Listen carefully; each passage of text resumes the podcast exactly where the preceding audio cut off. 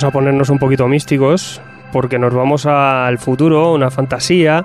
Vamos a hablar de ciencia ficción pura y dura con una obra que, que ahora más que nunca está en boga. Está ahora mismo todo el mundo con esta obra en, su mente después del fallecimiento de Juan Jiménez eh, por el dichoso bicho este que nos está atacando a todos.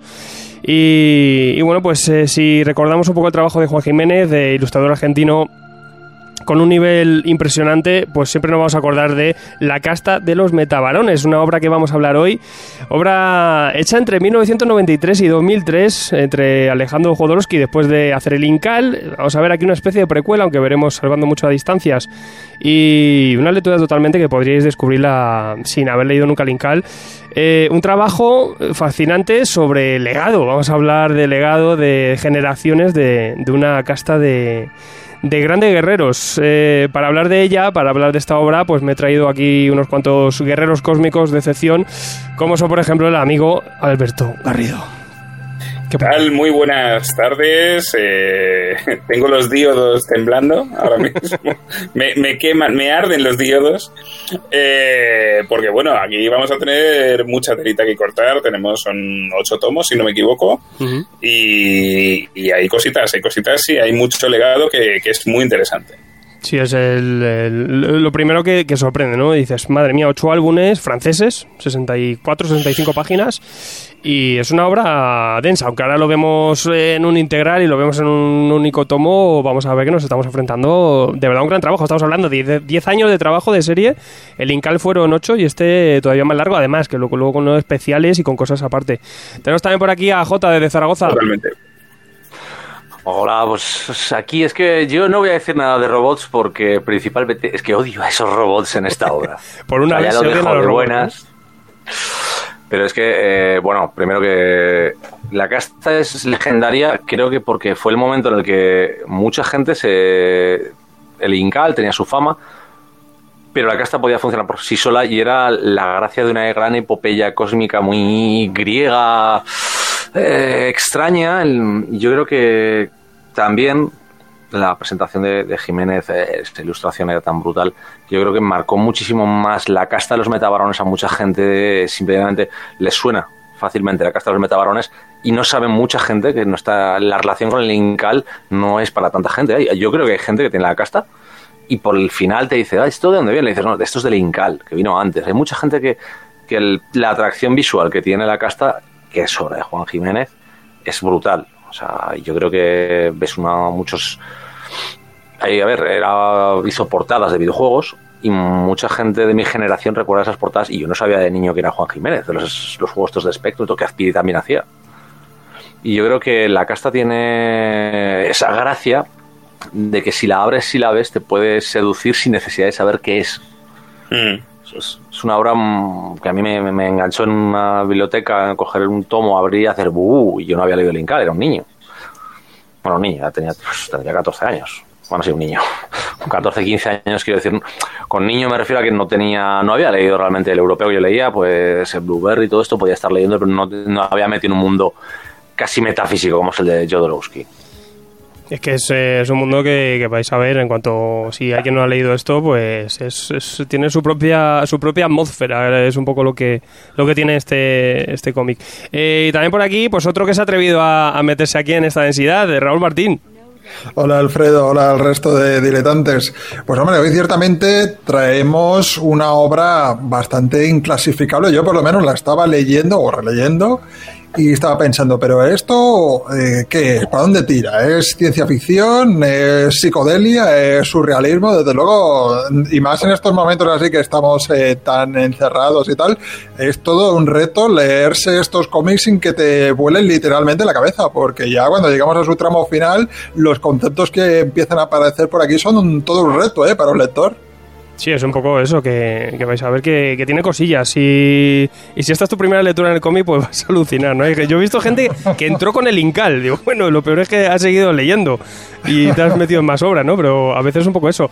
Pues vamos a hablar un poco de, esta casta de los metabarones. Eh, Metabarón es un personaje que ya vemos en el Incal, un personaje secundario, y aquí pues nos van a hablar de la historia de, estos metabarones, de estos guerreros, son guerreros eh, indestructibles, eh, son, son, una máquina, y nos lo va a contar aquí, además desde el origen de, esta, esta extraña estirpe, desde el tatarabuelo del metabarón que vemos en el Incal, cada sucesión hasta los tiempos de hoy en día. ¿Qué, qué podemos ver? Aquí me cuenta un poquito ¿De qué va esto y cómo, qué, vemos? Qué, ¿Cómo discurre un poco esta historia? Ah, a ver, yo es que no me atrevo realmente a hablar de un argumento, porque el argumento es que, es que es muy difícil. El argumento básico es que te cuenta la historia de cómo el mejor mercenario, el mejor guerrero de la galaxia, se llega a ese punto, que todo empieza con una especie de casta, los Kastaka, que son una familia noble de guerreros con, que creen en eh, creencias arcaicas, en este futuro que bueno, es un futuro tan exageradamente lejano que realmente han sobrepasado la tecnología, han pasado la biotecnología y la han convertido ya en algo parecido incluso a, ¿cómo decirlo?, un mundo dimensional. De hecho, pasan por varias dimensiones que las nombran puntualmente en algún momento, las saltan o las mueven y hablamos de algo muy diferente. Y es la historia de cómo esa casta, esas, esos ocho álbumes van por muy pocas líneas de la familia, porque casta se supone que es una eh, casta muy vieja, una familia, y se centran en cómo una casta de honorables guerreros se acabó convirtiendo en ese mercenario sin escrúpulos que cambia el Incal, Mute, todo lo que queramos, pero su presentación fue la de un ser al que todo el mundo tiene miedo porque es el mayor mercenario asesino de la galaxia, mejor guerrero que podría destruir a cualquiera. ¿Cómo se llegó hasta eso cuando te dan el primer álbum y te dicen, no, es una familia de honorables guerreros? Ahí, ahí es el primer, para mí, es la forma de verlo, es la historia de tanto de una digamos, de generación de algo, como la historia de los cambios que produce la tecnología, el futuro y muchas cosas. Pero es, básicamente la historia de una familia y cómo se ha afrontado el futuro, sobre todo porque cada, hay mil problemas que solucionan. Claro, a mí, yo, yo, no quería atreverme a, ser el primero en hablar precisamente por eso, porque me, me pasa como a Jota hablar de los metabarones, fijaros una cosa, yo, yo el Incal, yo, yo soy de los que habéis mencionado, que han entrado al revés. Es decir, yo me leí primero los metabarones porque los tenía mi primo en el pueblo y me los devoraba yo. Em, y, llegué mucho más tarde al Incal, con lo cual yo no, no, tenía ni idea de que una cosa venía de la otra, ¿no? O que una cosa aparecía en la otra. Em, es que es una historia familiar, al final. O sea, es cómo hemos llegado a donde estamos. ¿Sabes? Si, si desconoces al personaje del metabarón del Incal, no. O sea, si, en, mi caso, no, no, claro, no es, no es. No hay un camino para llegar a ese personaje al que conocemos, o al que la gente puede conocer si se ha leído la otra obra previamente, ¿no? Sino que para mí es un. Vale, tenemos esta familia que son grandes guerreros y tal, y, tienen que su, tienen una serie de tradiciones que además se van creando o sea, porque la tradición principal de los, de los metabarones que estamos viendo durante toda la obra, que es la de la mutilación, eh, empieza como una casualidad en el primer tomo, no es algo buscado, no es algo, no es algo querido, no es algo... es un poco también como las tradiciones, ¿no? Que se van creando, pero no es algo aposta, ¿no? Es eh, pues, un, un, suceso que luego pues acaba repitiendo, pero surge de algo espontáneo, ¿no? Puede ser. J. Gruñido. Mm, es que la única tradición que realmente sí que está desde el principio es la de la transmisión esta que le hace antes del primer propiamente metabarón, los Castaka, que le pasa y la marca del pecho. Es la única cosa realmente, si te das cuenta, que le une con lo que es lo más viejo, más allá de los cómics que te presentan, de los álbumes. Es eso, el resto sí que son todo creadas. Mm. todo. Pero ese es, y la gracia es que ese elemento, que muchas veces yo, al menos después de leérmelo, no me acordaba de que había importancia en varios puntos de ese elemento, de esa marca que hacían y los poderes mentales que, tienen, algunos de ellos, no todos y todo esto, eh, hostias, no me acordaba realmente algunos puntos eh, lo decisivos que son para algunos elementos de esto, pero realmente eh, mm, nadie o sea, son una casta de guerreros y de repente empiezan a tener poderes mentales, empiezan a tener esa evolución extraña. Yo creo que es de generación casi, más que porque mi forma de verlo, de pasan de un lugar ejemplar, caballero, el guerrero, el, eh, la persona que cuida a la familia, a, por los medios que sea, cuidar la familia, que no, no es la familia, es la casta, o sea, la sangre, y responde a aquello de que establecen que solo puede haber un. La verdad es que al principio te dicen herederos, te dicen, puede haber herederos, puede haber familia, todo lo que quieras, pero solo puede haber un metabarón. Y eso se, se tergiversa, se devora al final de toda la historia en el que solo puede haber uno. Hmm. Lo están diciendo, a ver, podría haber tenido 50 hijos, pero solo uno puede ser el metabarón y haces tú. También es un poco una historia que habla Mm, es testigo de cómo el poder va deteriorando a las familias y va degenerando, porque cuando mejor se llevan es cuando son humildes y tan pronto empieza a crecer la situación a nivel económico como, a nivel de aptitudes y recursos, vemos que, bueno, algunos de ellos reniegan, quieren dejar de ser metabarones, eh, eh, incluso llega al punto en que odian a la humanidad y mm, quieren, se vuelven muy egoístas, ¿no? Yo, hay poco hilo conductor ¿eh? entre unos y otros, al menos me ha parecido a mí, pero sí que he visto un poco eso, ¿no? Como cada cuanto cuanto más eh, poderosos se van transformando estos metabrones, más alejados de la humanidad eh, van quedando hasta el punto en que el último ya no tiene nombre siquiera, ¿no? Ya lo consideran una máquina de matar, eh, prácticamente un elemento, ¿no? O cabeza de acero ya, que es un personaje súper surrealista, ¿no? es un metabarón sin cabeza, no sé, yo lo único que veo de progresión es eso, es cómo, cómo se van, van perdiendo desapego por la humanidad y, por, por ellos mismos, ¿no? Yo es que acabo de acordarme, me viene a la cabeza ahora. En realidad, cuando vemos el primer álbum, la herencia de la familia noble que conocemos es la hija. Y es un no noble de otra casa, o sea, un plebeyo el que entra y empieza a meter esa semilla de destrucción dentro de los metaparones, o sea, dentro de, la, de los castaca. O sea, no sé si tendrá algo que ver realmente con la idea original, pero habla un poquito de cuando entra el mundo común, dentro del mundo más o menos ideal que ellos tenían. ¿eh? Sí, es el que lo destruye, el, el, el cuando a los ideales más puros se los mete con el dinero realmente además es el tío que, establece aquello de, que hay que hacerlo por pasta porque si vamos a morir por lo menos consigamos beneficios. Es el primero que hace eso. Hay que decir un poco también que la, la historia arranca pues con, con, unos robots del actual Metaborón ahí en su fortaleza extraña y están pues ahí de cháchara mientras el, su amo está por ahí de, misiones y de parranda, no sabemos bien. Y bueno, pues ahí están los robots que van que, están hablando entre ellos y, le dice, pues eh, uno se llama tonto, el otro no sabemos bien cómo se llama ni, ni, y luego iremos viendo también que algo pasa ahí detrás. Y, bueno, pues le va a contar toda la leyenda de, del legado, ¿no? Y de los de los eh, de los antecesores de, de este metabarón. Empieza la historia con Otón. Otón que es el tatarabuelo y, es curioso porque este hombre eh, no puede tener hijos, se queda, se queda hecho un eunuco, se queda sin, sin miembro viril. Y, hasta que aparece Honorata, que es una, una extraña bruja, ¿no? Como la llaman, las, las monjas putas. Sí. Monjas putas. Eh, también todo esto tiene el metalenguaje jodorowskiano que también vimos en el Incal, esas palabras compuestas, ¿no? Que, que, que, recurre mogollón. Y Honorata es la que, pues a través de movidas místicas eh, jodorowskianas, consigue fecundar un hijo y lo que van buscando es eso, eh, eh, tener el guerrero, el guerrero supremo, ¿no?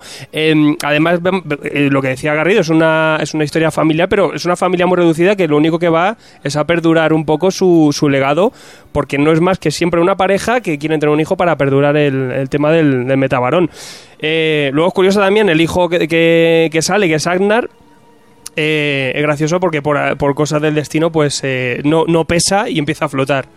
Entonces ahí tiene toda una, tiene una, toda una historia. Pero yo creo que aquí en estas primeras historias es donde tenemos muchos giros y muchos componentes, muchos elementos que va añadiendo un poco a la, a la fantasía esta historia que, que, aunque tenga una base de ciencia ficción, yo creo que sobre todo tiene mucha fantasía también, mucho género de, de, de fantasía heroica. No sé qué pensáis vosotros.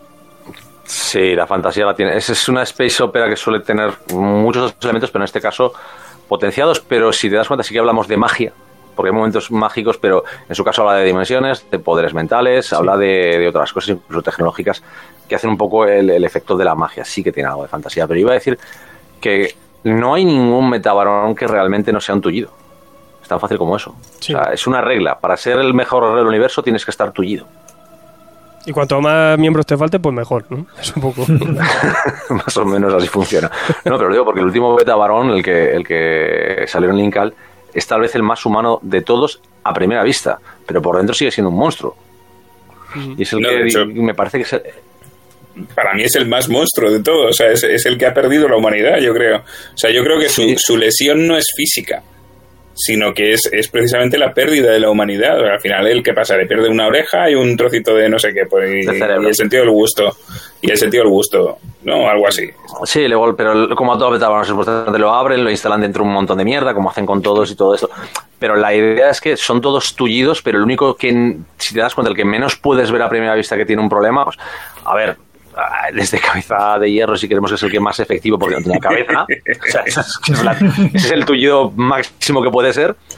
Todos tienen un, aspecto eh, por fuera que indica que son un poco monstruosos, pero el último Metabarón es el menos monstruoso de todos ellos porque realmente si te das cuenta eh, es el que físicamente no podrías decir que es un monstruo. El resto de ellos, joder, uno no tiene piernas, a otro le faltan brazos, otro está sin cabeza, es el más humano de aspecto, pero realmente es el que ni siquiera, de hecho es el que no tiene conceptos humanos, ni siquiera ha sido mm. creado como un humano. Es un poco jugar con todo eso de... También es verdad que van ganando más poder, cada, vez son más poderosos, ¿no? Y se van, se van haciendo más, mm. más bestia un poco el cada bicho de estos. A ver, en principio eh, es, absolutamente necesario que ganen más poder porque eh, quieras que no tienen que directa, indirecta, transversal o tal, como solo puede haber uno, pues ya sabemos qué pasa con el viejo. ¿no? O sea, si, si solo puede haber un metabarón, eh, esto eh, no, no, deja de plantearse el, el, hecho es un poco de un... Al final están creando una, una mitología en la que los hijos devoran a los padres, o sea, en cierto modo, ¿no? O destruyen a los padres o, a los maestros o como lo quieras llamar. Eh, yo quería mencionar brevemente a los, los, los robots, pero para mal. O sea, es decir, yo los quiero mencionar como, como algo que os lo comentaba antes fuera de, fuera de micro, em, que me, me, me, hace muchísimo más densa la, la, lectura. O sea, a mí la historia de los metabarones me interesa mucho. Eh, quiero saber qué está pasando con Honorata o con el siguiente metabarón o con la con doña Gabriela o no recuerdo ahora mismo el nombre se me ha ido de doña Vicenta, perdón. Vicenta de eh, Ruca o Ruca. Exacto, Vicenta Gabriela, que por eso no, estaba yo tan perdido. Em, y, de repente, claro, de repente me están ahí, no, eh, no me, mm, se me están fundiendo los diodos transversales de tal. Hay que, contar que cada, que cada, que todas las historias arrancan y cierran con los robots hablando y a veces pues interrumpe la historia, la narrativa, claro. pues los robots que en verdad porque es una narración que están haciendo ellos, pues un poco el recurso también que vimos en la historia interminable, ¿no? Un mogollón de historias también de los 80 que tenía este recurso que es muy manido, se recurre mucho, que creo que en su época eh, teniendo un álbum cada año y algo pues es una cosa que, bueno, que tienen dos, dos o tres intervenciones cada álbum. Eso sí, si lees los ocho álbumes seguidos, es demasiado recurrente y al final demasiado repetitivo. Y por eso yo creo que también el tema de, de los robots, a la larga y con el tiempo, y también una lectura más seguida, pues, pues pierde mucho peso, ¿no? Sí, lo, lo único quizá que los robots eh, cumplen la función de ser lector, ¿verdad? Porque se hacen las preguntas que simplifican todo mucho en la trama. ¿no? Entonces un poco le aportan, eh, por un lado, los flashbacks, lo que te están montando, pues es una dosis de surrealismo psicodélico bastante, bastante importante. Y a mí tampoco me gustan los robots, pero hay que reconocer que hay momentos en que si le quitas toda esa, esa cháchara que desde luego que ha quedado ya un poco oxidada, ¿no? Para tal y como se, se suele interpretar hoy en día la ciencia ficción, pero sirven de como de, ancla, ¿no? Con, con, el lector y decir, ah, bueno, pues si es que lo que lo que estoy pensando yo en algunas ocasiones es lo que es como si a través de ellos, pues Jodorowsky le quitase eh, no sé cómo decirlo, hierro al asunto, ¿no? De, simplificar a las cosas. También es, un reclamo eh, ya, ya que no está tan visto, ¿no? Y ya no se utiliza, pero en su momento pues era más recurrente, ahora lo vemos muy infantil, pero por ejemplo también cuando cierran las historias, también es un poco la forma de meter ese hype, ¿no? Te dice, bueno, ¿y cómo sigue la historia? Y le dice el otro robot, bueno, eso te lo contaré más adelante, ya en la siguiente, ¿no? Pero te, pica un poco la lectura, es un recurso yo creo para, para serializar que en su momento publicándose de, forma regular, eh, yo creo que tenía sentido. Y eso, pues ahora mismo, pues obviamente pues te, sobra muchísimo, claro. Hombre, un detalle es que, a ver, el, el, se realiza el cliffhanger y todo esto, no lo veo mal, pero yo creo que ha dado ahí con la clave con el lenguaje. Que ahora mismo, como, como hablan, como hablan tanto y yo creo que es el lenguaje que usa con ellos, que es un supuesto lenguaje de máquinas, eh, pero cómo expresan elementos como en vez de decir eh, estaba castrado, es que le faltaba el la sexta, el sexto apéndice que lanza el líquido blanco que insemina a las mujeres para crear pequeños biounidades humanas. Vale, ya esa párrafa y acaba de, se acaba de decir que no, tiene pene.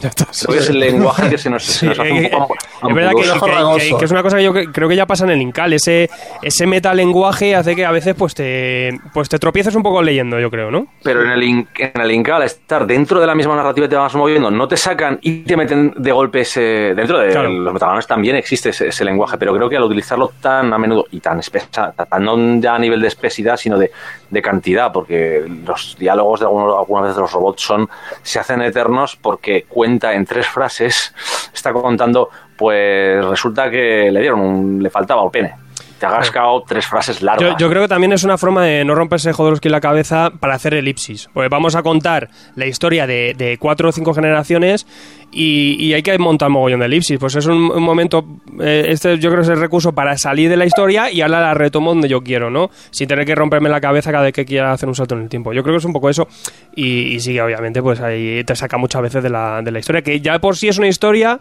que es una historia spoiler y sabes que todos los guerreros, aunque les vaya a pasar de todo, van a ganar porque hay un legado detrás, eh, que, parece que no va a tener un hijo, pues lo va a tener, que parece que el hijo va a morir, pues sabes que va, que va a vivir. Es una cosa que ya te quita mucho, te quita, o sea, te saca mucho, te quita mucha expectativa de saber qué puede pasar o de, o de creerte ciertas, ciertas situaciones que te pone. Además, esto luego te saca, pero, pero bueno, yo creo que eso se compensa luego con lo que te cuenta, los elementos que van metiendo, el, dibujo de Jiménez también, eh, que luego hablaremos. Eh, yo creo que ahí luego es donde, donde gana, pero sí que luego tiene cosas en la obra que, que, a priori, y por eso muchas veces mucha gente habla de esto, cuando lees esto del tirón, pues te, te pegas un sopapo. Sí, porque mira, por ejemplo, una cosa que me llamó la atención son los cabos sueltos que, que quedan y hasta donde yo sé luego no se recuperan o algo, una trama que va a ser importante, luego queda como muy colgada, ¿no? Aquí en el primer tomo hay dos elementos de esos que, que te llaman mucho la atención, ¿no? Al principio ves una trama que parece que va a tener mucha importancia, que es el niño adoptivo ese, que al final el metabarón acepta pues tutelarlo, ¿no? Como que, dice, no, no, este ahora va a ser como algo así como mi hijo, yo lo tutelo tal y cual. Y, y, ese niño ya no se vuelve a saber. No sé si en obras posteriores y tal algo, algo tenemos, pero o, es, un enlace con el Incal que yo no lo he leído, pero te lo deja ahí súper colgado. Y luego también el, el, tema este del aceite de, de, Epifanía, ¿no? La guerra que hay con el Imperio. Tú piensas que se va a montar la de Dios a raíz de eso y es una cosa que te dura un tercio del tomo y luego se lo quitan de encima y ya está, ¿no? O sea, eh, tiene muchos elementos que, que te despistan en realidad. Yo, creo que eso es porque eh, Jodorowsky te, lo plantea de va a haber una guerra por esto. Sí, pero en realidad vamos a hablar del ganador de esta guerra, que es este tío, que ha perdido su planeta, pero se ha ganado otro planeta enorme, una pasta va a no volver a trabajar en su vida, ser un noble, etcétera, etcétera. Le interesa esa familia, como ha dicho Garrido, la familia de, los Castacas, los Metabarones, es lo que le interesa. No le interesa para nada, por ejemplo, la historia del universo. O sea, tú te has dado cuenta que el desarrollo del universo, en un momento dado, cuando el universo se mete en el mundo del metabarón, te cuentan algo. Ah, pues ahora el universo está así lo dejan, está así y mm. esto. No te da ambientación, no, no, la quiere, no quiere. Sí, un eh, poco descuidado, ¿no? En ese sentido. No sé si es descuidado o que no quiere entorpecer la historia de una familia introduciendo elementos que, pudieran cambiarles. No, no, pero hoy en día es muy importante, el, como lo llaman, el world building, ¿no? De ya no solo crear unos personajes, sino un mundo. Y en este caso, pues parece que como Jodorowsky le da la espada, ¿no? A esto. Yo creo que, a ver, yo, mi forma de verlo no es que le dé la espada. Yo creo que Jodorowsky tenía un mundo creado perfectamente y funcionaría pero no le interesaba contarlo en la casta de los metabarones porque lo pensó así de, a ver, si en la casta la historia de este hombre sobre un crimen, por ejemplo, eh, cuando Cabeza Hierro mata al padre de su amada y descubre que la quiere cuando todo esto, si ahí te ponen a decir toda la política que hubo cuando murió el padre, que tuvo que hacer la hija y todo esto, puede ser interesante, pero solamente a Jodorowsky no le interesa. A él le interesa la historia de amor del guerrero poeta porque es mitad guerrero, mitad asesino porque es cabeza de hierro y a la vez es que quiero decir, yo creo que es, eso, te da lo que necesita en ese momento para que sepas lo que está pasando, pero como no le interesa el universo, es como decir, la historia del universo te la puedo contar otro día. Yo lo que quiero contar es la historia del metabarón, de por qué se llaman así y todo que eso.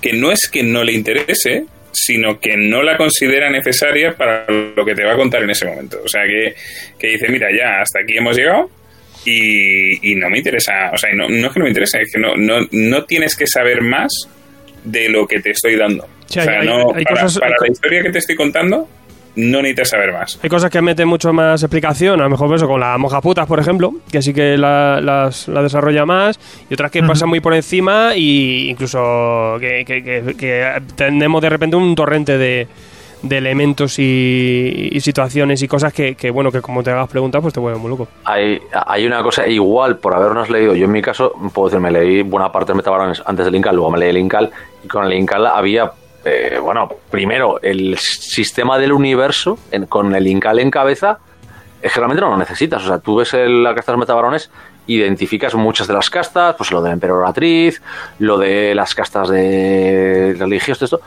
Todos esos estamentos los tienes en la cabeza del Incal. Igual el problema es que al haber leído, yo leo en mi caso, haber leído el Incal yo cojo la casta de metabrones y ya conozco buena parte de eso y igual no lo asimilo así. Igual sí que una persona que no leído Incal lo ve un poco más cojo. Eso es... Yo no lo he leído y ya te digo que me parecen muchos y hilos sueltos. O sea, que, que va un poco a centrarse en una serie de elementos y deja de lado otros que serían interesantes o incluso más interesantes o incluso no tendría que inventarse ciertas cosas si utilizara todas las ideas que ha tenido previamente. Es que yo lo veo eso como un, torrente de ideas eh, desatadas que, no fluyen en nada, ¿no? Que, un poco quedan, quedan esparcidas un poco al capricho del, del, autor. Y bueno, no es el tipo de construcción que a mí me gusta, pero bueno, hay que reconocer que a él en esta saga le funciona. A, mí lo que me gusta es la ambición también del proyecto, de contar eh, cinco historias desarrolladas con su, con su densidad, con todos los elementos que tiene y además darle ese legado y ese, esa transformación un poco en lo que viene después es un proyecto muy a largo plazo que, hoy en día eh, no hay tanto así, ¿no? No, no vemos tanto en, el cómic europeo, no vemos eh, algo a este nivel, yo creo, ¿no? En cuanto a lo que es estructura de, planteamiento de guion. El Infinity 8 sería lo más cercano que tienes a un planteamiento ya que desde el punto 1 ya es largo. Claro, y tienen que mm. trabajar con varios dibujantes y autores. Sí, en, aquel tiempo. O la mazmorra, ¿no? La mazmorra también, que querían hacer algo así también muy continuista, con, con diferentes eh, pues planos de, tiempo y tal. Sí, la, eh, mazmorra. Y, está muy bien, pero ya sabemos que después tiempo a que la mazmorra costó Dios y ayuda para los autores. Mm. Ocupa de esa estructura de voy a contar el principio de la mazmorra, la mitad de la mazmorra y el final de la mazmorra a la vez. Mm. Y les costó mucho. También es verdad que aquí luego yo creo que hay historias que enganchan más que otras, ¿no? Eh, yo, por ejemplo, el bisabuelo me, me gusta muchísimo toda esa etapa, y luego ya quizá el abuelo ya es un poco más, más pedorro. Depende un poco la historia. Hay, hay, algunos que te enganchan más y menos. También es muy gracioso el tratamiento que tiene un poco con, la, con las mujeres, ¿no? Porque la mujer es muy importante. Luego, para, para el tema del legado aquí es, es, necesario. Las trata, la denosta de alguna forma, pero luego también tienen un papel eh, primordial en todo esto, luego. Eh, de, hecho, la descripción más fácil que puedes ver de mujeres, las dos que hay en la obra, es las, putas las monjas putas, que te lo dice ahí, monja y puta, ya está, y que todas las eh, literalmente elegidas para ser las que están con el metabarón o van a dar al, a luz al metabarón son casi tan peligrosas como el metabarón normalmente, o si no lo son, tú tranquilo que la madre se encargará. hay, hay, mucha mala hay, mucha mala hostia con madres hay mucho complejo de aquí con lo de las madres y todo este complejo de Edipo de son siempre hombres y siempre la madre. O sea es muy edípico en muchos puntos Sí, también es un tanto eh, demasiado romanticón, ¿no? Se, tan pronto se encuentran, ya se enamoran, ya parece una novela decimonónica, ¿no? Para ser algo, una obra de los 90, caballos de los 90, los 2000, que queda un poco un tanto arcaica, ¿no? En ese sentido. Eh, aparte, en cuanto aparece una mujer en la vida de alguien, ya está, ya mi, va a ser mi mujer y es la primera vez que esto ya me vale. Que los chicos follan poco y ya está. Sí, sí, claro. En, la, historia de Arnar lo vemos, que el hombre se pasa 10 años en una nave, a la mínima que, ve una mujer o una princeseta, pues dice, ya está, por esta. O sea, ha estado ahí 10 años dándole la chapa a su padre, o sea, todo el jaleo que ha tenido, pues, pues ahora ya lo primero. Yo creo que, esto de, enamorarse tan rápido responde un poco a la idea de que al principio eran caballeros y el amor romántico de la caballería y que tiene muchísimos tintes de tragedia griega, de... Bueno, aquí lo de mm, a la madre se lo hace con el hijo y todo esto es que ya no es ni metafórico. hay, hay, que incesto también Hay un momento que un tío, eh, hay uno de ellos que se hace autoincesto a sí mismo. o sea, ya no hay nada más rebuscado ahí de, del drama familiar y del deseo este, supuestamente, según Freud o quien fuera, o Jung, de follarte a tu madre. Es que literalmente se lo hace consigo mismo para ser padre de su propio hijo y madre. Sí, bueno, la dualidad la dualidad trabaja mucho en esta hora, ¿no? Porque está lleno de mafroditas, de hermanos siameses que están unidos, de quiero eh, buscar al hombre barra mujer, ¿no? Que lo domine todo y tal. O sea, es todo muy dual. El tema de la androginia también, sí.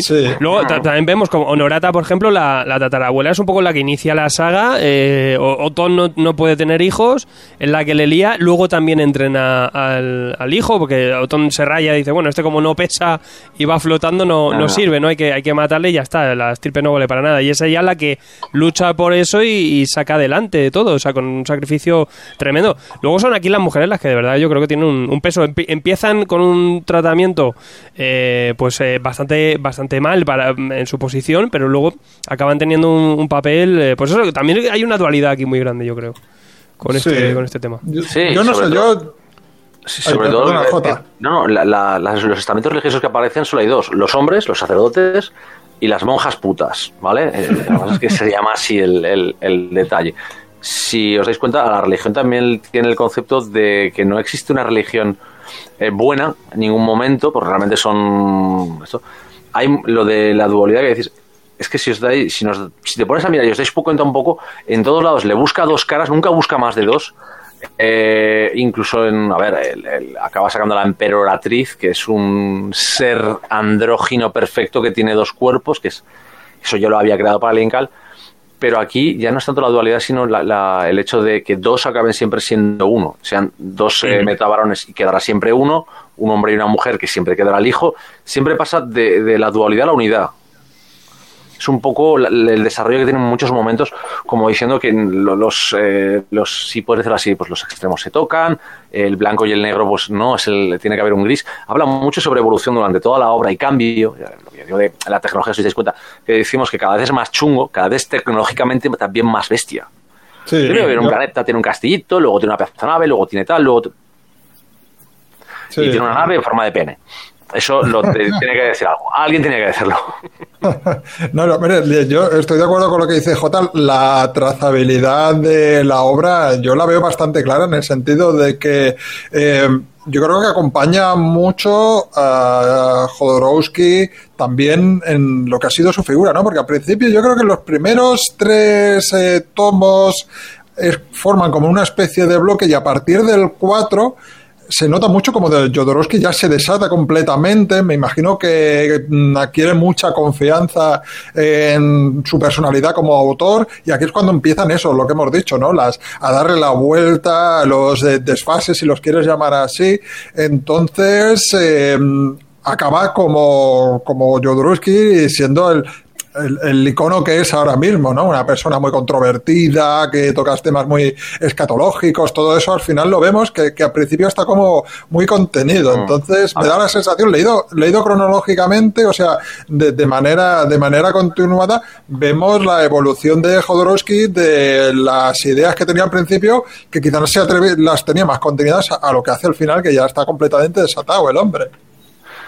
Mm, sí, sí, Claro, no, no sé si, si, esa sería la forma en la que yo lo vería, pero es cierto que, me has abierto una, línea de pensamiento, ¿no? Eh, yo es que soy de la opinión de que el tío lo tenía todo pensado desde el principio. O sea, yo tengo la tengo esa percepción. Yo, yo es que con mm, visto el Incal, que le dio el Incal, y visto eh, lo que he dicho antes, lo he dicho fuera de micros, la película de Doom que quería hacer, el, momento, eh, el detalle este, por ejemplo, de la gota de sangre que utiliza para fecundar a la mujer, esa idea la tuvo ya cuando estaba preparando el guion de Dune, su guion de Dune, que bueno, espérate algún día si veis la, el documental ya veréis qué pedazo de cambio. O sea, la novela, eh, si no se parece a la peli de Lynch, a la peli que quiere hacer Jodorowsky, ni por asomo. Sí, hay que decir eso, que Jodorowsky eh, en principio se le encargó escribir Dune y al final no salió el proyecto y muchas de esas ideas están aquí en esta obra. Iba a escribir y dirigir y acabaron muchas de esas ideas para eso. De hecho, eh, si os dais cuenta, las mujeres que quieren crear el andrógino perfecto son una como las Bene Gesserit de Dune, son, que tienen un mal manejo genético para que el hombre perfecto. Hay muchas de esas ideas que las he cogido de ahí. Lo de la gota de sangre es suyo, pero lo había pensado para Dune. Yo creo que sí que tenía muy pensado todo, pero yo creo que cuando según avanzó, sí que dices que se desató. Yo creo que cuando según avanzó se dio cuenta de que la historia no era simplemente su visión de Dune o del Quisak que dijo, no, es mi visión y es más bestia, más profunda. Y yo creo que por eso ese cambio a la, a la exageración tal vez. Es, es, teoría, no lo tengo ni idea, hasta si no hablo con Jodorowsky no lo sé. Y probablemente... El, aceite de epifinia, este como se llame, es claramente la especie, eso también está claro. Sí, no, no, yo creo que el referente más evidente es Dune de todas, todas, porque yo lo estaba leyendo y veía muchas referencias a, a la novela de Frank Herbert. Oye, y ahora que hay una película en camino, ¿no? O recién estrenada. No, van a estrenar hoy, eh, esta semana técnicamente el tráiler hoy día se supone que se va a estrenar en diciembre, final de año, pero estando como estamos con los confinamientos, ya de, de ese momento del año ya han retrasado varias pelis, pues te sabes la retrasada. No se sabe. De momento se mantiene que en noviembre, el 20 de noviembre, el 20 de noviembre o de diciembre ya se estrenaba. Han salido ya, de hecho yo he visto alguna imagen que ha salido por ahí, o sea que, que está Tiene buena pinta. Mm. Desde luego no se parece nada al dibujo de Juan Jiménez. No. Es una cosa bueno, luego también decir que, que, la casta de Metabarón luego tiene eh, dos especiales, el Castaca de, que dibujaba las pastoras y también las armas de Betabarón con Travis Charest. Eh, no sé si lo habéis leído esta, estas especiales, yo no lo expliqué. El de Castaca sí, el de Charest no. no yo, yo estoy como Alfredo, yo en este caso me he quedado con la casta. No he, pues- no he seguido investigando un poco más allá. ¿Qué tal está el de Castaca? Es una historia que realmente eh, te completa algo, pero es un poquito, no sé, como si se hubiera dejado una cosa de contar, como comentaban, comentaba aquí que había cosas sueltas, pues una cosa suelta que coge y cierra.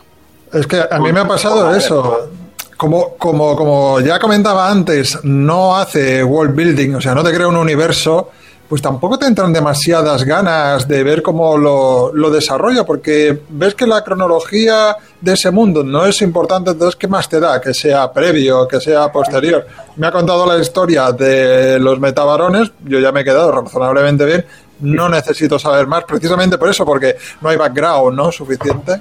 Lo que sí que puede picar en la lectura es luego la, serie que ahora ahí se está publicando en Yermo, que, llamada Metabarón, en la que también está Jodorowsky. Y ahí sí que vemos un poco al, al Metabarón actual, ¿no? Eh, no sé si alguno la tenéis picado. Yo me he picado muchísimo y la tengo que seguir. No, está, está bien. No, el, el problema es que el Jodorowsky de ahora no es el Jodorowsky de estos años. Eso de buenas a primeras. Aquí ya está en un punto en el que sus símiles, eh, sus metáforas, su forma florida de hacer las cosas es más exagerada. Pero, sin embargo, en Metabarones se baja, ¿eh? se baja un poco el pistón y cuenta una historia de, de, de metabarones, de luchas, del guerrero invencible, los grandes desafíos y todo esto. Vuelve un poco a eso. Ya te digo que la, la, potencia de la originalidad que pudiera tener que la Casta de Metabaron, cuando lo leímos todos por primera vez cuando sale, quizás en Metabaron pues le falta un poco eso. La, la, la frescura que le encontrábamos es, es un spin-off, básicamente. Bueno, se baja el pistón a veces, porque eso de el galacto, lo tengo incluso apuntado, galacto supra piojo cósmico, tela, ¿eh? Hostia, pero es que esos inventos son muy suyos. Estas cosas son... son... Sí, pero también está mucho más moderado. Ahora en, la, en Caballeros de Heliópolis también, que está corriendo ahora, también pues es una cosa muy comercial y muy sencillita. Sí, habido. Es que estoy pensando, porque estáis hablando de, todo, de que mucho rato de, de, joder, cómo, cómo la casta supera en cierto modo a otras. Y no hemos tocado mucho el tema de, Juan Jiménez, precisamente. ¿No creéis que a lo ah. mejor quizá eso también tiene mucho que ver, el tema, el tema artístico? Ojo, eh, que a mí eh, Travis me flipa, que, que, no tenemos nada que, que plantear por ahí con, con, los otros autores con los que, con los que ha trabajado, ¿no? Eh, pero... pero yo, yo creo que la, la casta Metabarones y Juan Jiménez mmm, pierde muchísima fuerza porque no sé hasta qué nivel pudo meter algo mmm, a nivel de historia, pero yo creo que muchas veces eh, esos cambios locos que hay que decimos de Jodorowsky viene de que Juan Jiménez era capaz de hacer cosas que yo creo que el mismo eh, Jodorowsky dijo, necesito una nave mm, biológica que sea así toda guapa. Y le presentó aquel cyborg aquel enorme y debió decir, voy a hacer sacar siete. Para el siguiente, siete. Y, y a ver, yo creo que no se podría entender un poco todo lo que los metadrones si no hubieras esa mezcla que es capaz de hacer. La mezcla más rara del mundo, porque es capaz de mezclar una armadura de caballería, una espada medieval, la pistola, que es un puto revólver con dos cañones rarísima, con toda esa imagen, esa capacidad de imaginería brutal que tiene Jiménez, plantea un mundo imposible y el problema es que yo creo que igual Jiménez lo hizo tan bien y lo hizo aún más allá que yo creo que por eso también este, siguió aumentando. O sea, cada vez se lo. Jodorowsky llegó a un mundo y debe decir, se lo tengo que poner más difícil. Es imposible, pero tengo que ponerlo más difícil. Yo creo que pasa que en, las partes que son un poco más pastosas o que, que, a lo mejor la, lectura la tienes un poquito ahí más, más yo que sé, más aburrida, eh, te vienes arriba con esos dibujos. Es que yo creo que la, la descripción un poco de Jiménez es capacidad gráfica, la de poder no solo retratar eh, lo imposible que, plantea esta obra, sino además, lo que dice J, un ampliar más todavía, saber eh, llevarlo por un lado y que no choque nunca, y todo pues con un nivel de detalle que sí que a veces también considero que sobra un poco, que hay veces que, que va tan cargado todo que cuesta un poco identificar ciertas cosas. Hay muchísimo detalle y quizá, pues oye, haber simplificado un poco ciertas cosillas para mejorar la narrativa. Pero claro, no se puede tampoco quejar uno cuando está teniendo todo ese nivel de detalle y esa espectacularidad, ¿no? La arquitectura también de todo lo que ocurre, em, el fondo siempre, esa, y además con un, con un nivel de, de, estilo artístico que también lo hace muy único. ¿no? Esto tampoco es una cosa cuadriculada, es una cosa que, que, que hay mucha humanidad detrás de este dibujo, yo creo. Es, quizás la ciencia ficción, si os dais cuenta en cuanto a construcción de naves y de todo esto, es muy biológica sin llegar a ser H.R. Giger y sus burradas, eh, porque eso sí que es, Pero es muy biológica incluso cuando es totalmente, supuestamente artificial. Por Dios, que es que los robots eh, son robots, pero la, forma no es completamente antropomórfica, no es pero te quedas con eso. O sea, incluso Cabeza de Hierro cuando lo vemos en su última forma, es un puto huevo con patas y, dos piernas y dos brazos, eh, es una tecnología, pero es diferente. Yo creo que, su capacidad era que, siendo imposible, te lo podrías creer sin problema. Mm. E, era eso que tenía Jiménez, siendo totalmente imposible. Y a ver, eh, además que eh, en la casta de los metabarones no hubo. tiene una gracia, es que es capaz de consumir muchísima historia, muy pocas viñetas, unas, eh, sin producir elipsis entre viñetas enormes, es capaz de contar en muy pocas páginas una, una batalla ingente, un gran eh, hecho, un eh, giro para buscar una tradición la que tiene que cambiar, y te lo explican tan poquitas páginas porque, joder, y lo puede hacer y no dices, es que me falta ver unas viñetas de pelea como puede ser un cómic americano, o me falta esto, no lo necesita. Hmm. Es capaz de contarlo y te quedas atrapado en ese, mundo extrañísimo, que a veces es hasta realmente vomitivo. O sea, quiero decir, la diosa piojo esta que sale en un momento dado es la cosa más asquerosa que puedes pensar. O sea, hasta el nivel de Alien, de, de Sí, yo, sí, total, totalmente. Sí, mira, yo, yo pienso que, que Jiménez era, era un mago. Y lo explico. Como buen prestidigitador, eh, sabía cómo camuflarte sus defectos y cómo conducirte a cuáles eran sus, sus, fuertes, ¿no? Porque te pones a analizarlo y aparte de lo que ha dicho Alfredo, ¿no? Que, quizá a veces te resultaba un poco cargante, no sabemos hasta qué punto estaba traduciendo las instrucciones que le enviaba Jodorowsky o no, pero también pones a analizar algunos elementos y dices, a ver, fisonómicamente tampoco era nada del otro mundo, sus expresiones no eran precisamente perfectas, sin embargo, pues ¿qué hacía? El hombre yo creo que su fuerte eran los escenarios y esos derroches imaginativos como eso, como el cibercetáceo, como esos mundos que sabía construir, pues básicamente lo que se dedicaba era hacer figuritas pequeñas y unos entornos realmente espectaculares. Entonces, ese elemento de, saber sacar eh, tu fuerza de donde tú tienes talento y esconder tus flaquezas es lo que hace a los autores muy grandes, ¿no? Aparte que yo creo que, que era eso, se convirtió en la imaginación, en la plasmación de la imaginación de Jodorowsky, porque a mí me da la misma sensación que a vosotros, que todo lo que le pedía Jodorowsky, este hombre era capaz de, sacarlo en la página, y en ese sentido, así como dices, ostras, que eh, no sé por qué necesitas tanto tiempo para producir un álbum europeo. No, en este caso está más que constatado que el hombre aprovechaba hasta el último minuto porque desde luego que había un derroche de, trabajo en las páginas realmente patente. ¿eh? Y que en los 90 no había un ordenador ni una Cintiq para hacer todo lo que hacía. Eso era manual y hostia, su dominio del color y la capacidad. Que de hecho, el color en, Jiménez, yo creo que, excepto, sí creo que en muchas obras está muy bien, pero en esta hay momentos en los que el color es muy importante. Los espacios asépticos blancos tipo hospital que se pueden ver también se ve cuando están criando al niño. El último metabarón tiene un montón de espacios literalmente en blanco para demostrar que nadie le ha dado un puto sentimiento. Eh, los rojos furiosos tiene un montón, o sea, se, se fijó en mucho. O sea, yo no sé muy bien si la comparación es aceptada, pero tiene un punto en el que es muy de director de fotografía exagerado, en el que los tonos tienen que aumentar para que aumente la sensación. Hmm. Y eso lo dominaba, lo podía hacer. A mí me, gusta también que, incluso siendo autores que se están rigiendo por los cánones europeos, se le nota su sangre latina y, salen de lo salen de lo habitual. Y Jiménez, eh, si os fijáis bien, es que yo creo que, que va al límite con, con la capacidad compositiva porque a veces incluso veis la rotulación que, que, está en otra viñeta porque quiere enseñar esa viñeta a, toda pantalla. Eh, se, va al límite, va al límite para que para lo justo para él poder ilustrar todo lo que quiere.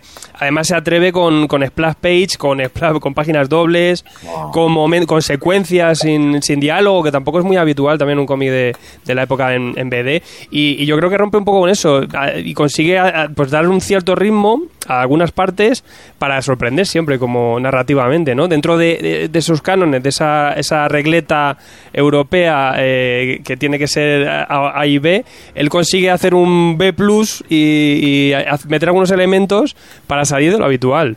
Sí, eh, yo es que tengo...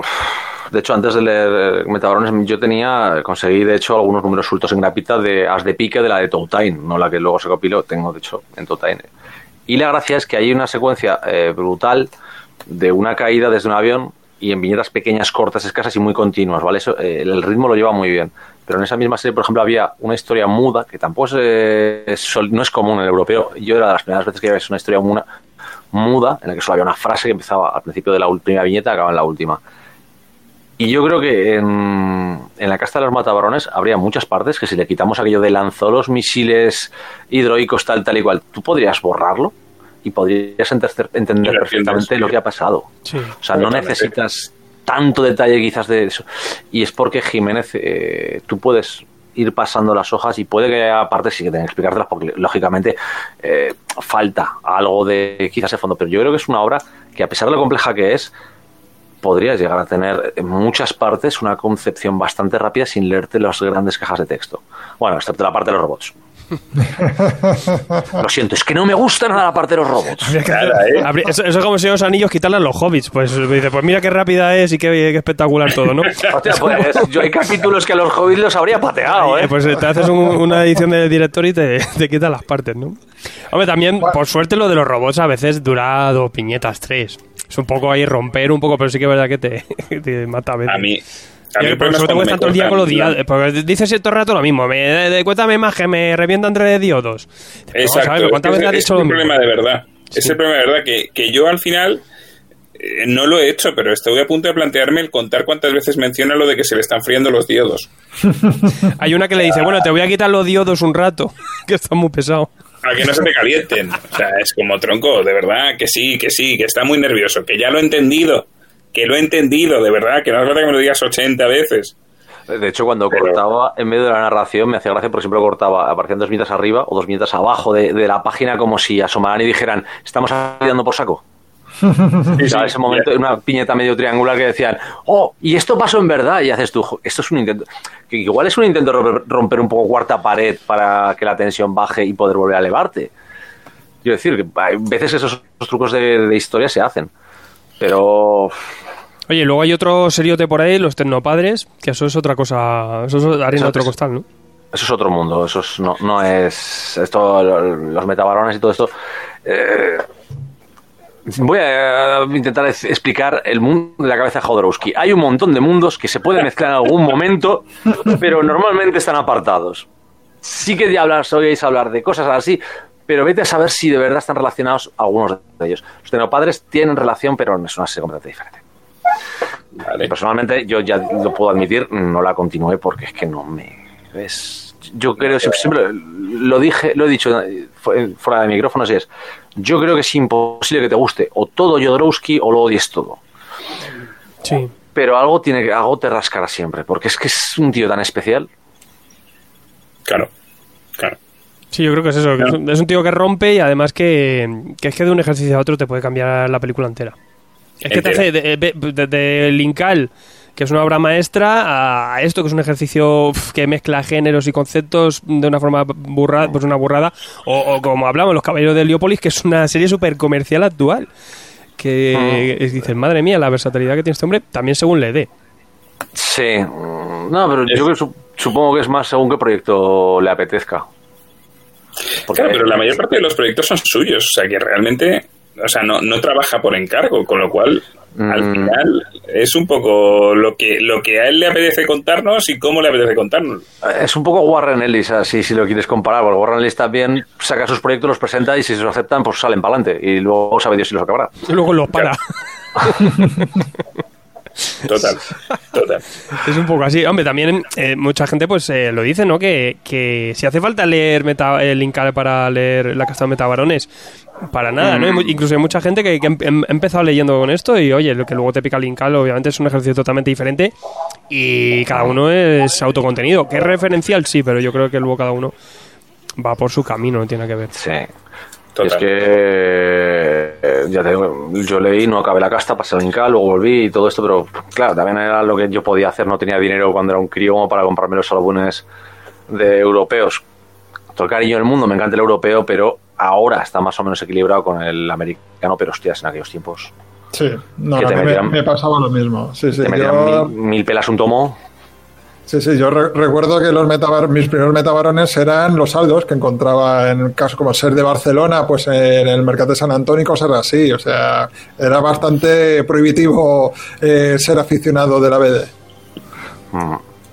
la gracia es que Juan Jiménez al final es que vivía en España, o sea, es la gracia, estaba viviendo en la Costa Dorada un tiempo y todo esto, y es un tío que además aquí en España no era tan, no voy a decir difícil, fácil de acceder, pero es uno de estos autores que por lo menos se pasaba por salones y todo esto y, le podías preguntar las cosas.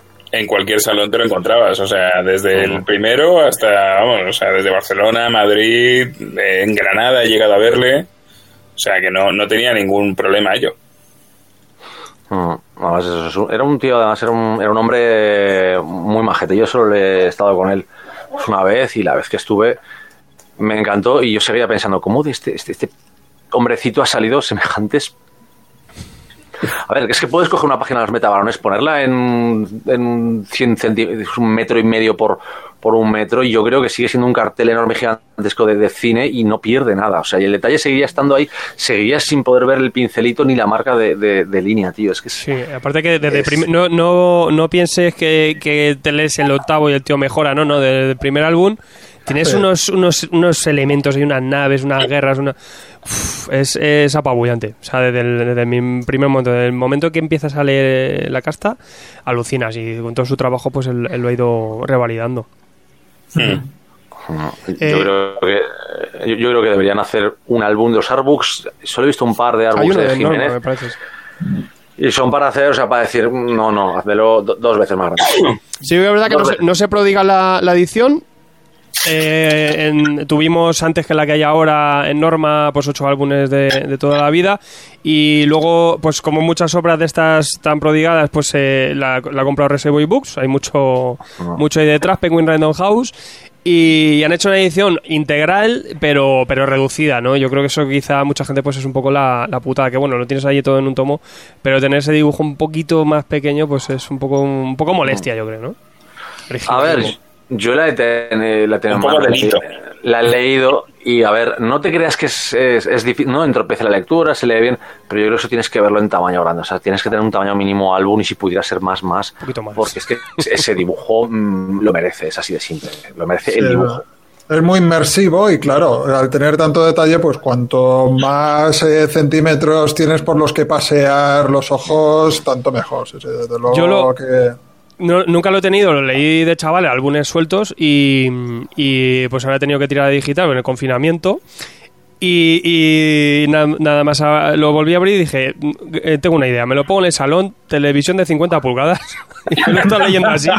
Y me lo, he gozado, o sea, me lo he gozado, así impresionante, claro, un escáner así en HD, ponerte en una pantalla así grande, pues joder, madre mía, o sea, claro, ahí ves la nave a todo trapo y pues yo creo que sí que recomiendo leer esto en digital así, de, pero a lo bestia. Sí, por poder aumentártelo, sí, no, sería, no, es una mala opción por poder aumentar y ver las viñetas así en grande. Yo es que ahora mismo pues tengo un par de, tengo parte de la serie en álbumes, no conseguí acabarla, mm, lo que hay no había pasta ni esto, y luego me compré la Reservoir Books que se lee, pero no, o sea, si hay que leerla te vuelves a los álbumes. El que me falta en medio es el que acabo leyendo en Reservoir Books. pero con todo la que hay disponible y ahí está. También quería preguntaros, ¿creéis que es una eh, lectura de fácil acceso para alguien que lleva poco tiempo? No, para alguien que lleva poco, yo creo que no. Es tensa, ¿no? A ver, depende de lo que te. Este, en este caso es más complicado responder a esta pregunta porque yo creo que depende de lo que te guste. Quiero decir, todo el rato habéis hablado de ciencia ficción pero yo no lo considero en absoluto Tiene mucho de eso. Es una space opera, es más fantasía que ciencia ficción. Es, mucho, es que ahí es donde voy yo. O sea, a mí me parece que, que, que la ciencia ficción es algo que, que en algún momento puede ser real o que, ¿sabes? Cuando piensas en el concepto de ciencia ficción, ¿no? Sí, las etiquetas ya que le ponen de hard sci-fi, soft sci-fi, lo que estoy sí, es una locura. Ni me meto, ni me meto ahí, pero, pero no sé, a mí es que me, me, da mucho más, es lo que decir, me va mucho más a lo fantástico que a la ciencia ficción. Si vienes esperándote algo de ciencia ficción pura, te vas a dar una hostia. Si vienes esperándote algo que, que pues eso, que eso, no, yo no lo veo tampoco como una lectura mala para, para un una primera lectura, no, no primera, primerísima, ¿no? Pero para alguien de que esté empezando y que le apetezca meterse en el europeo. Es más accesible que un Incal, yo creo también. Mucho menos denso que otras ¿eh? Yo, por un lado, por un lado veo que el dibujo entra muy bien, eh, es fácilmente digerible en la mayor parte de, de los elementos, pero por otro, el guion me parece denso y me parece exigente. Entonces, mm, habría que ver ese lector qué edad tiene. Si, mm, por ejemplo, va camino de, de, la treintena a la cuarentena y tiene un cierto bagaje dentro de literatura, pues sí que se lo puedo aconsejar. Si hmm. estamos hablando de un hmm. lector muy joven, aunque haya leído ya algunos cómics, pues yo no se lo aconsejaría precisamente por eso, ¿no? Porque requiere paciencia y requiere mm, disfrutar disfrutar mucho del dibujo y tener la, la, historia en su en su justa medida. Entonces, ah. dependería un poco de, eso, de la persona, a la persona, la edad que tiene y, lo que arrastra detrás de sí. Pero sí que coincide mucha gente en que, que ha disfruta, disfruta muchísimo eh, la, ah. la, casta de metabrones, en cambio en Incal le ha costado mucho más trabajo. Mm. Es que la casta tiene un componente, como decimos, de, héroe, de guerra, de, familia, que, es, que todos reconocemos fácilmente y nos permite enganchar más el Incal. Eh, es más difícil empatizar realmente con cualquiera de sus personajes, incluso John Diffur, que supuestamente deberíamos tener más empatía con él porque es un humano, un perdedor, como están gilipollas. Pero sin embargo, en la casta, todo este momento de los ideales que luego se van pervirtiendo, te, te deja entrar muy fácil. Yo creo que es, no es una lectura inicial, pero no por la densidad o por esto, sino porque literalmente cuando busca a alguien algo de ciencia ficción y le metes a casa metabarona es lo que es lo que dice Garrido. El punto es que puede decirte, me gusta ciencia ficción, esto es fantasía. Hmm. Es como cuando, mm, yo te lo digo por amigos, de me encanta la ciencia ficción, pero es que Star Wars no es ciencia ficción, ¿vale? Es la ejemplificación más básica que hay. Claro, le dices, es que sí, es space opera que decimos por decírselo, es una ciencia ficción muy muy ligera que bebe más de la fantasía, ¿vale? Podemos explicarlo como queramos, pero es diferente. Yo creo que la casta a gente que igual haya leído ciencia ficción en libros, cosas así, igual le hace más gracia aunque no haya leído cómics como inicio. Eso sí. Eso sí que lo veo más probable. Pero es que ese dibujo me da igual. O sea, con el dibujo que tiene Jiménez, yo creo que cualquiera que le guste el cómic ve ese dibujo. Y como mínimo, ya digo, le puede gustar o no le puede gustar, no me meto.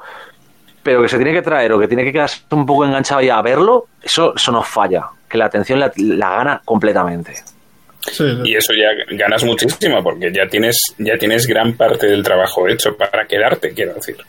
Entonces dices, bueno, pues eh, con esto yo voy, ya, me interesa, ya quiero verlo. Sí, como reclamo es impresionante. Porque dices, es que aunque fuera aburridísimo, lo, leerías un rato para disfrutar de ese dibujo. Es que, mm. es, que Jiménez, yo ya, a ver, ya un hombre entrado en edad y no íbamos a esperar ni a pedirle que hiciera millones de cómics más, pero realmente, eh, ostras, yo creo que es un autor, para mi gusto, cuando hablo de europeo, te acuerdas de cuatro o cinco, ya no te digo nombres, nombres me acuerdo de muchos, ¿vale? Me acuerdo de, imágenes o de dibujo estilo. Jiménez puede ser uno, Enki Bilal puede ser otro, eh, Girot, desde luego, se te queda. Eh, pues lo que es Rosinski. Pero es que Jiménez siempre va a estar ahí porque es que en la cabeza de la casta de los metabarones es eterna. Porque esas portadas con cada uno de ellos, esa mezcla extraña entre ciencia ficción y un tío con una espada medieval, mientras de fondo veías eh, naves eh, se quedaba en la cabeza. De hecho, es que eso, esa portada se la pones a una película y la, vamos, la compras por verla. Es, que, es que es aquello, te ponen aquí, te ponen tal, te ponen un título de eh, Maximum Destruction, lo que sea, yo que sé, ciencia ficción, tú coges esa película porque esa portada es impresionantemente cojonante. Yo hay una cosa que, que no sé si hablará bien o mal del dibujante, pero por ejemplo, Moebius es, es, una, es impresionante y ha creado escuela. Muchísima gente que, le ves ahora en su estilo, el, de Moebius. En cambio, el, de Jiménez, poca gente se atreve a meterse en esas. Yo creo que, ahí hay una cuestión de, habilidad que, que, rompe con, con, cualquier, otra cosa. El dibujo de Jiménez es, único y además es, eh, mantenerlo a ese nivel mm, como lo hizo él, yo creo que poca gente.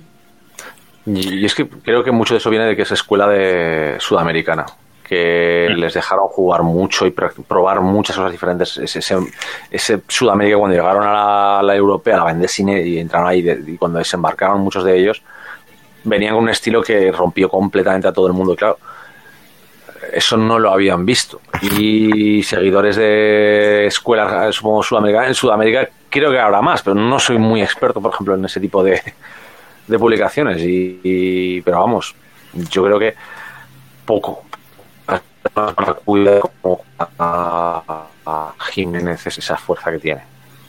Hmm. Poco así. Bueno, chicos, pues yo creo que pues ya estamos con la casta hecha. Yo creo que ya nos faltará ver a ver qué pasa con el tatara tatarabuelo. Eso será para otra historia, pero por ahora ya yo creo que tengo abueletes para rato. Eh, Raúl Martín, dinos alguna palabra final ya para cerrar un poquito.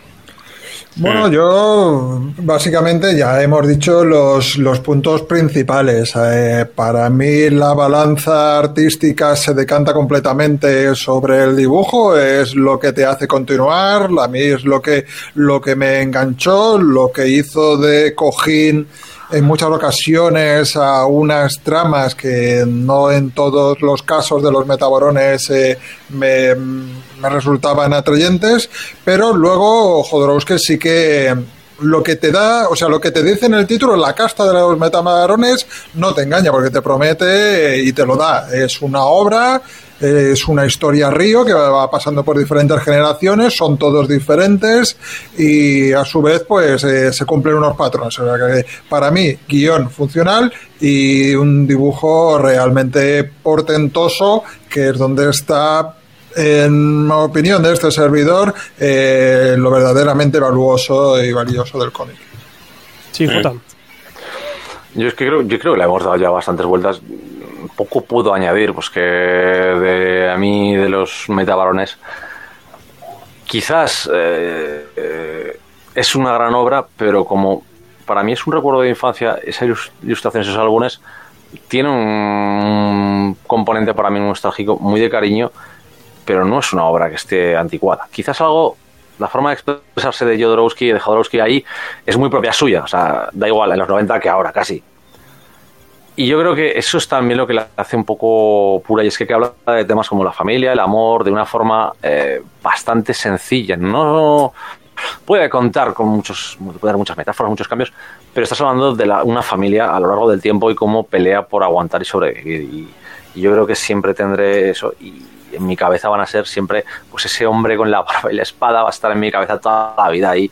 Y yo creo que jamás olvidaré la, las castas, los metabalones. Y siempre, de vez en cuando, me acercaré. Y no digo que me la lea entera de tirón, pero algún capítulo siempre creo que se puede recuperar para volver a leer o para poder atacar. Es una obra que creo que va a superar a sus dos autores durante mucho tiempo. Sí, ahí va, ahí va a estar. Y sí que también es una obra que, está, está bien ahora que se habla un poquito más de, ello también, porque porque no, no todo el mundo la conoce tanto, ¿no? O sea, que, también está bien que la, pongamos un poquito más en la mesa. Eh, Alberto. Pues por mi lado, eh, yo estoy de acuerdo, muy de acuerdo con Jota. Quizá darte la paliza no es la mejor idea, pero hay, hay, hay es que muchos, incluso, eh, voy a decir una, un poco algo, algo que puede parecer una herejía, incluso leértela un tomo que te guste especialmente o una o no, no la primera vez pero hay momentos en los que te la puedes leer desordenada y decir bueno pues esto me lo estoy eso es un poco hablábamos antes de Star Wars me voy a leer ahora el episodio 6, 7 y 8 y ya volveré al episodio 1, 2 y 3 cuando me apetezca verlos, ¿no? Eh, es un poco ese rollo, ¿no? A mí me, me, interesa me interesa mucho esta obra, sobre todo por eso, por, por, cómo la descubrí, que fue de casualidad en, el, en los cómics de un primo en el pueblo. Y, claro, de, repente tienes eso, lo que hemos dicho casi todo el tiempo, el dibujo de Juan Jiménez. Jodorowsky para mi gusto se retuerce demasiado, se gusta mucho a sí mismo y a lo que es capaz de corear y convertir y, cómo retuerce las palabras y tal y, se gusta mucho pero por suerte tenemos ahí a un Juan Jiménez que es capaz de transformar eso en, algo muy visual, muy interesante y en el que obviando la historia de los robots de las narices, eh, la, la, familia, la familia de los metabarones me interesa en todo momento en todo momento. No hay un miembro de la familia que yo diga, no quiero saber cómo va, cómo va a acabar este tío. En todo momento estoy interesado por saber qué pasa con tal, con tal miembro, con su hijo o con el hijo hija que corresponda en el momento, ¿no? A mí esa, eso es algo que al estar enganchado en todo momento ya me da la, la, percepción de que es una obra, primero, memorable, segundo, eh, muy, muy, muy actual. O sea, no, no parece que hayan pasado casi 30 años desde que empezó a editarse porque no, es que eso, esa es la realidad. Y, que merece la pena recuperar por eso, por justo lo que decías, Alfredo, me parece que no es algo que, que es algo que obviamente todo el mundo hemos oído hablar de los metabarones en algún momento, ah. pero tengo mis dudas de que nuevos lectores lo tengan tan claro como aquellos que estuvimos leyendo algo en los 90. Claro.